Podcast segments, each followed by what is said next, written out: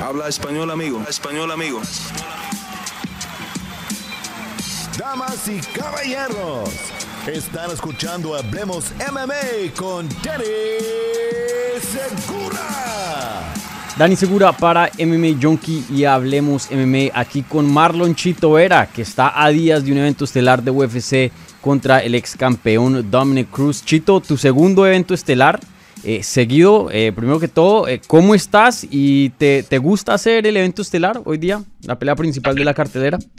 Pues me siento muy bien, me siento preparado, me siento ah, confiado del trabajo que me va a dar un buen resultado. Pues y un main event siempre, hacer la pelea estelar es lo mejor porque cualquier persona que pelea un main event puede llegar a ser campeón. Cualquier persona que esté en un main event logra mejores contratos, mejores oportunidades y siempre una victoria en un main event, pues la cartelera se hace alrededor tuyo. Tú eres la pelea más importante, entonces el main event siempre va a ser lo más grande de la noche. Sí. ¿Y, qué tan contento te, te, pone de que esta pelea es 25 minutos? Porque eso también te garantiza un main event, ¿no? un evento estelar. Eh, y sabemos que tu cardio es excelente, tu aguante es excelente y, es algo que eh, te favorece, ¿no? Pelear 25 minutos en vez de 15 pues tienes más oportunidades, tienes más chance de trabajar, tienes más tiempo en el reloj para, para buscar ganar la pelea y yo creo que entre, entre más tiempo mejor. Entonces me preparé para 25 minutos, me preparé para una pelea dura y, estoy muy listo para esto. Sí. Yo sé que tú eres, eh, trabajas todo el año, trabajas bien duro, eh, pero ya que entras ahora a territorio de peleas grandes, peleas que se prestan para eventos estelares, ¿has estado trabajando más cardio o, o es lo mismo que, antes en cuanto al, tipo de trabajo que, has estado haciendo? Um, siempre se trabaja, siempre se busca mejorar, siempre se busca hacer algo mejor. Y yo creo que lo, que lo he estado haciendo, ¿no? Tal vez no, no es de trabajar más, pero es de trabajar mejor, buscar la forma de, que, de que el cardio mejore. Y la única forma de probarlo es en la hora del sparring, en la hora de, de luchar fuerte. Y ahí ves qué tanto te dura, qué tanto te puedes recuperar y pues vas haciendo pequeños ajustes poco a poco, vas buscando la forma de mejorar y, creo que lo hemos estado haciendo muy bien, creo, creo que, todo ha sido muy exitoso, el entrenamiento, los compañeros de entrenamiento, se ha traído gente, gente dura a ayudarme, entonces yo creo que cada vez se va mejorando y cada vez se mejora la fórmula. Bueno, Chito, eh, cuéntame sobre esta pelea. Tú después de tu victoria sobre Rob Font, ¿habías pedido la revancha contra Jose Aldo o habías pedido una pelea con Peter Yan? Terminas con Dominic Cruz, que pues sigue siendo un nombre súper importante para la categoría, pero háblame de, cómo se dio esta pelea y si estás contento o no con, con este oponente de Dominic Cruz. Pues la pelea con Jan fue ofrecida. Ah, la aceptamos, pero la fecha, el no sé, creo que no va a tener tiempo para hacer el peso, para prepararse y no lo aceptó. Entonces, la otra opción era Cruz y yo dije, claro, o sea, la fecha para mí, agosto 13, era una fecha buena, tenía tiempo de, de prepararme, estaba saludable, estaba ya entrenando, entonces no tuve problema en aceptarla. Y pues sigue siendo una pelea grande, estoy contento con la oportunidad y sé que es una pelea dura, así que me tomé muy en serio mi trabajo. Claro. Y, hablemos eh, de Cruz, de tu oponente. Eh, ¿Cómo lo ves? Pues un ex campeón, hoy día con 36 años de edad, pero sin duda está entre los mejores del mundo. Em, ¿tú, ¿tú, cómo lo ves hoy día en, su carrera? ¿Todavía piensas que está en el prime de él? Pues obviamente ya empiezan, ya cuando los años empiezan a caer, empiezas a, empiezas a caer. Nadie, nadie se hace más joven, nadie se, se pone mejor con los años, ¿no? O sea, mm. Eh, especialmente en, un, en, algo como las peleas, pero al final del día no deja de ser una pelea difícil, no deja de ser una pelea peligrosa y yo no me estoy tomando nada a la ligera, ¿no? Yo sé que es una pelea que, que en realidad la puede ganar cualquiera, por eso me preparo de tal manera para no tener márgenes de error, para no tener, no tener nunca excusas y, y la pelea es peleando, no hay que salir a pelearla. Yo puedo decir lo que sea ahorita, hacer reír a la gente, quedar bien, pero la pelea es peleando. Claro, sí. Y oye, muchas personas eh, han dicho y, han puesto a Dominic Cruz como el GOAT de las 135 libras, el más grande de todos los tiempos. Obviamente, un excelente campeón, defendió el cinturón de UFC, también fue campeón de WEC. Eh, viendo históricamente a la división, ¿tú, ¿tú dónde lo pones? ¿Dónde lo ranqueas? Pues es el que tuvo el cinturón lo más largo posible. No peleó mm. mucho, no peleó con los, no peleó con el como varado, no peleó con con los duros de su tiempo y tampoco ha peleado con los, con, con los top elite de, estos tiempos. No, se ha enfrentado a Sanhagen, no se ha enfrentado al, único, al, único, al único duro de este tiempo que peleó y ganó fue Dillashaw, que fue una excelente pelea, pero no, lo hemos visto mucho. Entonces, tal vez sí se lo considera eso por, por, por, porque lo tuvo por mucho tiempo, porque regresó después de lesiones.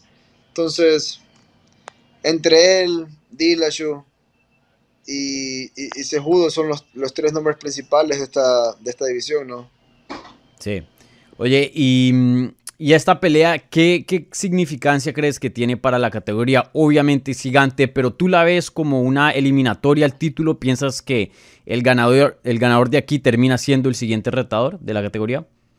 Yo creo que cualquier victoria en el top 5 es una eliminatoria para, para el título se vienen algunas, se vienen, se vienen todas del top 5 en este año. Entonces, yo creo que el, el que haga un mejor desempeño es el que se va a llevar este, esa oportunidad por el título.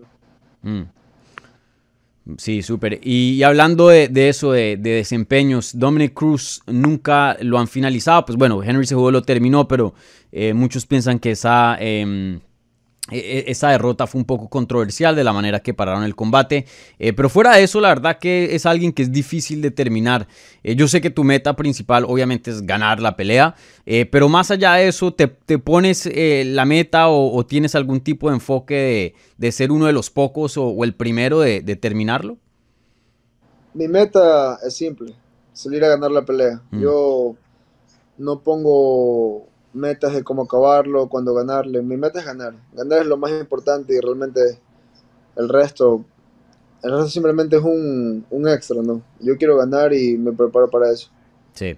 Oye, y déjame eh, preguntarte unas cosas que están pasando en, tu división, ya que pues, eh, pues es, de, es, tu división y encima de eso eres un excelente ahí analista con UFC Español. Eh, parece que se va a dar esta pelea de Aljamain Sterling y TJ Dillashaw por el título. Eh, ¿Cómo ves ese combate? ¿Quién crees que va a ganar entre esos dos? Um, es una pelea, es una pelea buena, dos luchadores. Me, parece que Dillashaw tiene mejor striking, pero por otro lado está la juventud y un poco más de, de ganas, yo creo, en el sentido de que está más joven y quiere, quiere, quiere mantener el cinturón en Starling, pero Dillashaw es duro, puede tomar un buen golpe y, y si la pelea se cae de pie, es interesante, ¿no? Mm. Muchas patadas y movimientos de un lado y Dillashaw pues tiene esa mano derecha pesada y, también se mueve muy bien, así que es una pelea un poco difícil de, de, saber quién va a ganar, pero hay que ver quién, quién toma el control temprano en esa pelea. Sí, Claro. Y otra pelea también que se fichó hace poco que sorprendió a muchos es eh, Sean O'Malley. Va a pelear contra Peter Yan. Eh, mucha gente piensa que pues, es un paso bien grande para O'Malley, ya que eh, pues, em, en sus últimas peleas ha estado peleando con oponentes de, otro calibre, por decirlo así. ¿Qué piensas de ese combate? ¿Le das un chance a Sean O'Malley contra Peter Yan? Cuando, cuando la gente se encierra en la jaula, todos tienen un chance. Todos mm. tienen, a este nivel, todos tienen un chance, especialmente en el golpeo en los intercambios y, y realmente era la, no había otra pelea que hacer, ¿no? Ya estaban todos buqueados, todos tenemos peleas y dijeron, usemos un nombre grande, tirémoslo ahí a ver qué pasa y al final del día la UFC está haciendo una, una apuesta, ¿no? Ver qué pasa. Si pierde, se supone que tiene que perder. Si gana, wow, todos pensábamos que iba a ganar porque, porque tiene, tiene potencial. Entonces, es un negocio esto, ¿no? Entonces, estas, estas, cosas pasan y, han pasado siempre. Sí. ¿Crees tú que vas a volver a pelear con O'Malley en algún punto? Realmente no me interesa. Si mm. se da, se da. Si no se da, yo no, yo no busco peleas. Yo no, yo no detrás de, de, ningún hombre. ¿no? O sea, si la UFC me llama, excelente. Si no, peleo con el que esté enfrente. Entonces, yo no, yo no tengo ese problema de que ando persiguiendo a nadie. Oye, pero déjame y te pregunto esto. Eh, de pronto estoy mal yo y mal, malinterpreto esto, pero la, la, revancha con José Aldo sí era una pelea que tú buscabas, ¿no? Que, que, quieres, pienso yo, ¿no? De lo que he escuchado y he visto de, de tú hablando de ese combate. ¿Hay algo ahí que, que quieres eh, o sea, fue, Una, fue, una, fue, una, pelea apretada, fue una pelea que, que tal vez se pudo ir para cualquier lado, que tal vez me la pudieron dar a mí, tal vez la gané por ese control al final, pero me quedé un poco con, con, ganas porque mm. cometí un error, me aceleré mucho y, y lo he dicho siempre, fue, fue 100% mi culpa. ¿no? Si, si, si, hubiese esperado un poquito, tal vez lo acababa, pero al final del día dije que me gustaría que me la den, pero así mismo, ¿no? si no me la dan, no puedes gastar energía como loco. Lo hemos visto en el pasado de peleadores que se desesperan, que, que solo quieren esa pelea, que se vuelven locos y los terminan acabando porque están muy enfocados en, en lo que no es lo más importante. Entonces a mí realmente, si se da bien, si no, también. Oye, y para terminar, em, déjame preguntarte esto. Yo te estaba entrevistando por, por mucho tiempo, desde que entraste a, UFC en el 2013-14. Em, y, y, bueno, eh, desde ese entonces eras uno de los pocos hispanos representando las artes marciales mixtas dentro de UFC. Hoy día un panorama muy diferente, creo que esta cartelera habla de eso. Si ven la cartelera, muchos nombres hispanos. Vi que por ahí te viste eh, al, Mowgli Benítez, obviamente ustedes se conocen muy bien. Em, ¿Cómo ha sido este, este viaje, este journey de eh, no solo ver tu carrera crecer y explotar, pero también ver a Brandon Moreno, a Jair Rodríguez y, y a muchos otros nombres hispanos ya hoy día dentro de UFC, que eso hace 5 o 6 años mm, era, era un poco raro de ver. Es increíble ver cómo, cómo se va expandiendo, cómo, cómo cada vez más latinos hacen cosas importantes en el deporte y, y el deporte va en crecimiento, va en evolución y cada vez van a haber más, cada vez van a haber mejores, entonces los que estamos ahorita estamos haciendo un gran trabajo y se viene aún una ola aún mejor, se viene algo algo más grande para Latinoamérica. Entonces, poco a poco, ¿no? Vamos haciendo camino, vamos haciéndole saber a la gente que sí se puede y, realmente es, gratificante ver que, que el grupo de los primeros estamos haciendo lo grande. Sí, sin duda.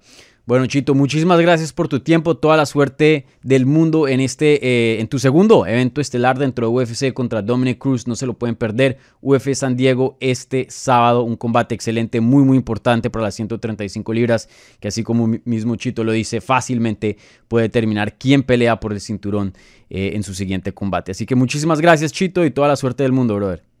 Gracias, gracias a todos y pues el sábado se sale con todo y voy a ser orgulloso al Ecuador y a, toda mi gente.